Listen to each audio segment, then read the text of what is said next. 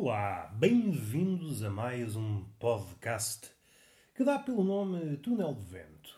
Este menino que está aqui a falar com esta voz de tordo enfesado chama-se Roberto Gamito.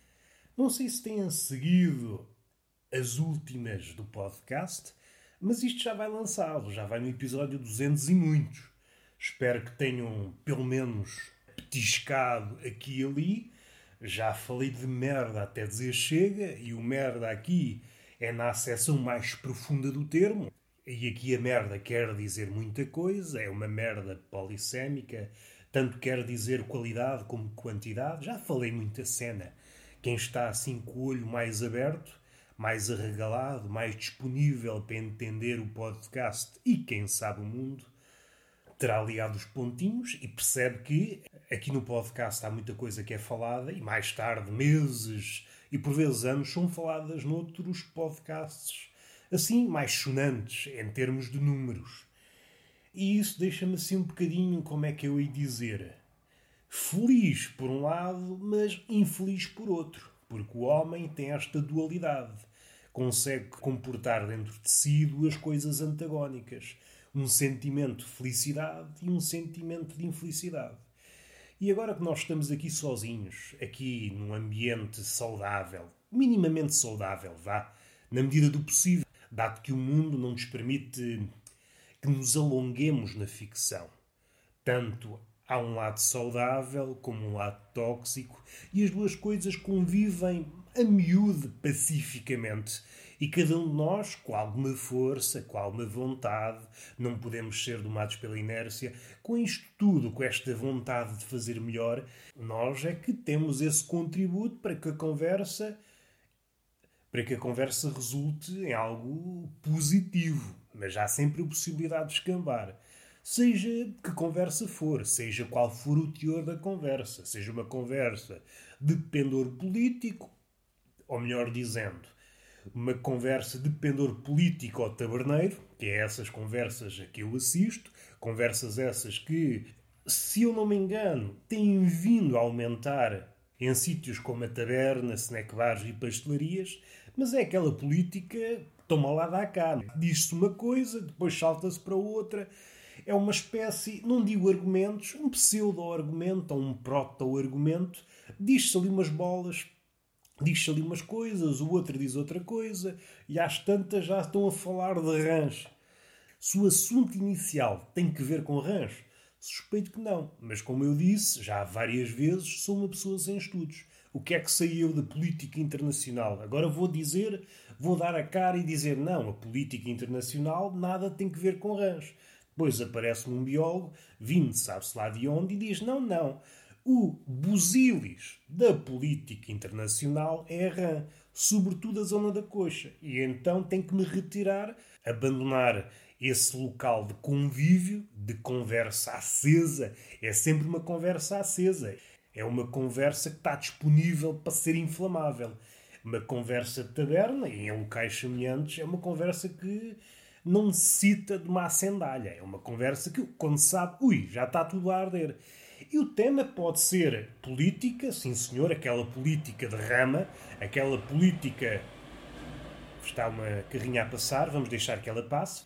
Ok, já passou.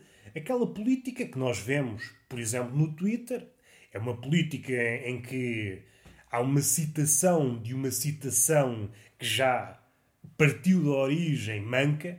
Estamos ali a bater equívocos e a dizer bater bolas, mas é equívocos. Aquele que diz uma coisa já está a dizer um equívoco, aquele que interpreta a coisa que o outro disse interpreta erradamente, e é uma bola de neve de equívocos. E que só pode ser anulada ou, ou conduzida pela via da zaragata. E esta é uma diferença essencial.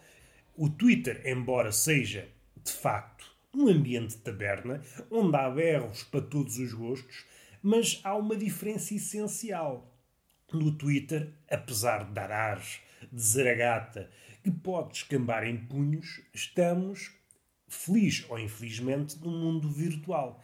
Embora se prometa muita porrada, mas depois é preciso dar o salto para o mundo real. E isto uh, deixa nu uma das características do espécimo das redes sociais. É um sedentário. Mas um sedentário especial, um sedentário mental. É aquele que, quando está em vias de dar esse salto, que é um salto de fé para o mundo real, neste capítulo para a Zaragata, para a Mocada, embora a prometa, não, não, nunca dá, porque sabe o que é que isso acarreta. A Mocada, vamos lá ver, pessoas razoáveis com o miolo ginasticado, é um ritual durante o qual podemos sair magoados. Epá, não resulta nada de bom. Na cabeça, na ideia, no projeto, é uma coisa muito bonita. Mas agora, intervir na mocada propriamente dita, epá, levanta muitos problemas. E esta é uma diferença essencial do Twitter para uma taberna. Numa taberna há uma promessa de porrada e essa promessa rapidamente se concretiza. Por vezes é de subtão. Queres mocada? Queres. E de repente, sem burocracia, esta é a beleza da taberna, acontece ali uma zaragata. E isto é muito bonito do ponto de vista, como é que eu ia dizer? Do ponto de vista da ação. Nós, eh, enquanto seres humanos do século XXI, gostamos muito de prometer, gostamos de embandeirar em arco e por vezes embandeiramos de outras formas, mas quando chega o momento de agir, inventamos desculpas. Podem ser desculpas da moda ou desculpas farrapadas, partindo do princípio que estamos a falar de coisas diferentes. Agora, na taberna. E isto é que me inspira verdadeiramente. Não há burocracia, não há desculpa. Da promessa à concretização vai um estalar de dedos. E isto é poesia. E isto é poesia no sentido mais, como é que eu ia dizer, no sentido mais concreto do termo. Não é aquela poesia hermética no sentido em que aquilo que se diz é sempre outra coisa. A nossa interpretação acerca do poema fica sempre aquém. O poema está sempre do lado de lá.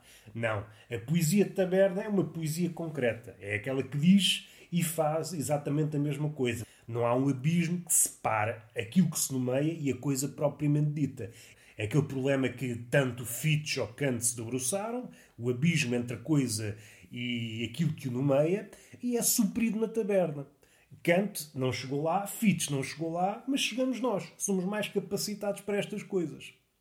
Eu que sou um observador de zaragatas e de rastilhos que podem dar zaragatas, tenho um conhecimento vasto nestas coisas. Por vezes, tal como no Twitter, não é preciso grande motivo. E parece-me, estou numa boa posição para avançar esta teoria, que o motivo para desencadear uma sessão de pancadaria é cada vez menor. Antes era preciso haver um motivo mais ou menos graúdo para que a coisa desembocasse num festival de sopapos. Hoje não, basta uma coisinha de nada. E mais, é preciso relembrar que estamos em plena pandemia, os ânimos estão exaltados, está tudo exaltado. Ao mínimo pinteiro a coisa descamba. Basta um roçar, uma aproximação descuidada, algo que não se percebeu, algo que não percebeu, e pode até dar-se o caso de ser alguém que está com a máscara a tentar falar e o outro também está com a máscara, ninguém se percebe, e isto na cabeça de quem está a receber, por exemplo, um bom dia, houve um insulto e é o suficiente para a coisa descambar. Já assisti a coisas dessas e é muito bonito de se assistir, porque demonstra que estamos em pleno advento do hospício a céu aberto. Há pouca diferença entre um hospício dito convencional e o mundo atual. Há pouca diferença.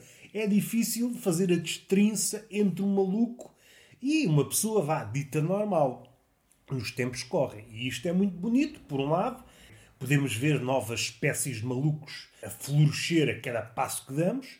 Contudo, se nós quisermos uma paz interior, é a única possível, a paz exterior é, é uma farsa, é uma ficção, é uma miragem, é uma espécie de poesio entre duas guerras, e mesmo essa desconfio que também é uma miragem, é uma coisa inalcançável ou, quando muito, efêmera, fragilmente efêmera, uma coisinha que dura ali uma janela de tempo muito curta e por vezes ela acontece e nós estamos com a cabeça no outro lado e quando damos conta, olha, já passou. Aquilo que nos chega ao pensamento é uma memória de um tempo feliz, mas não foi vivenciado enquanto tal. A nossa cabeça estava noutro, noutro sítio, estava num pântano.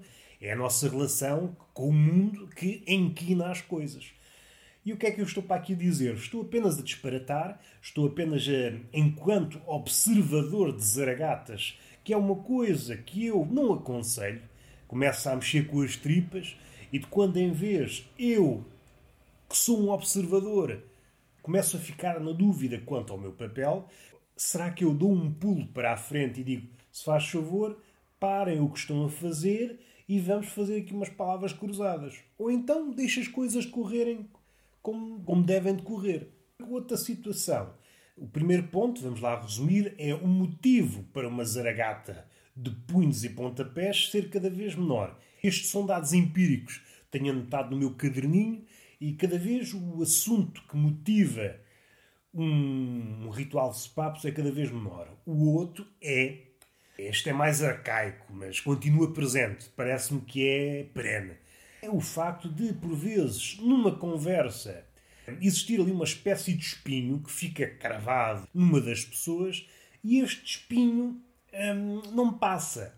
Ali naquela altura parece que não surtiu efeito, que não foi nada, mas aquilo vai fermentando, aquele espinho vai fermentando e pode dar lugar, anos envolvidos, talvez que 10, 15 anos, a uma facada. Viver num sítio pequeno é bom em, vários aspectos.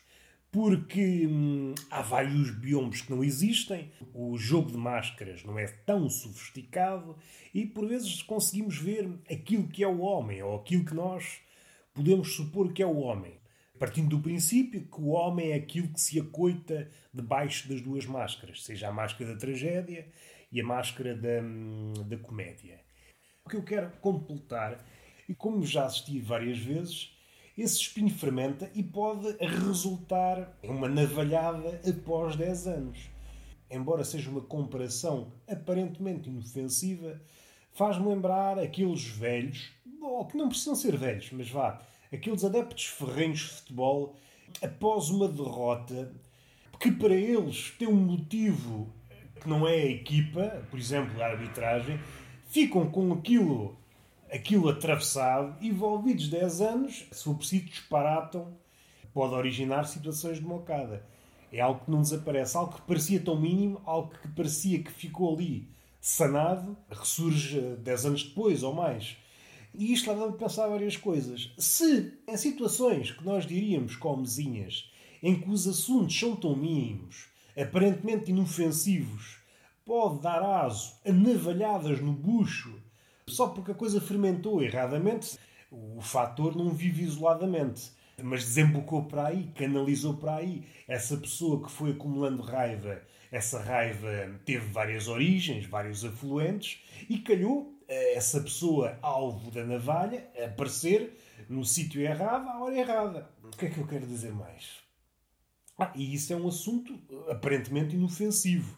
Imagina aqueles ódios, não digo com argumentos, mas uh, algo mais substancial. E isto leva-me a pensar num caráter, não digo redentor, mas uh, a forma como o homem supostamente deveria sublimar essas inclinações negativas. Se isso não é tudo uma farsa, se o homem sobretudo o atual, é incapaz de sublimar vá, os demónios em algo bom. E aquilo está sempre a borbulhar até que um dia vem à tona e concretiza-se num ato, seja uma navalhada, seja uma zaragata verbal, seja o que for. E isto estava-me a pensar várias coisas. Aquela ideia de que o homem está sempre em constante melhoria é posta em causa. E não tem mais nada para dizer. É apenas isto ficam satisfeitos. É pá, se calhar não ficam, mas a vida também é assim. Nós temos que nos contentar com aquilo que nos dão. Se não nos contentarmos, é pá, não sei. O que é que vocês querem da vida? O que é que vocês querem da vida? Queremos um repasto e uma conversa boa todas as noites. É pá, vocês já estão a pedir muito. Quando muito, uma chapadinha no focinho. É pá, eu não queria comer chapadinha no focinho. Isso cai mal. São exigentes como tudo. E vamos finalizar. Não há mais nada para dizer, há apenas um beijinho por dar e uma palmada no rabo que não será didática. Hoje não será didática, será apenas uma palmada no rabo sem segundas interpretações. Até a próxima!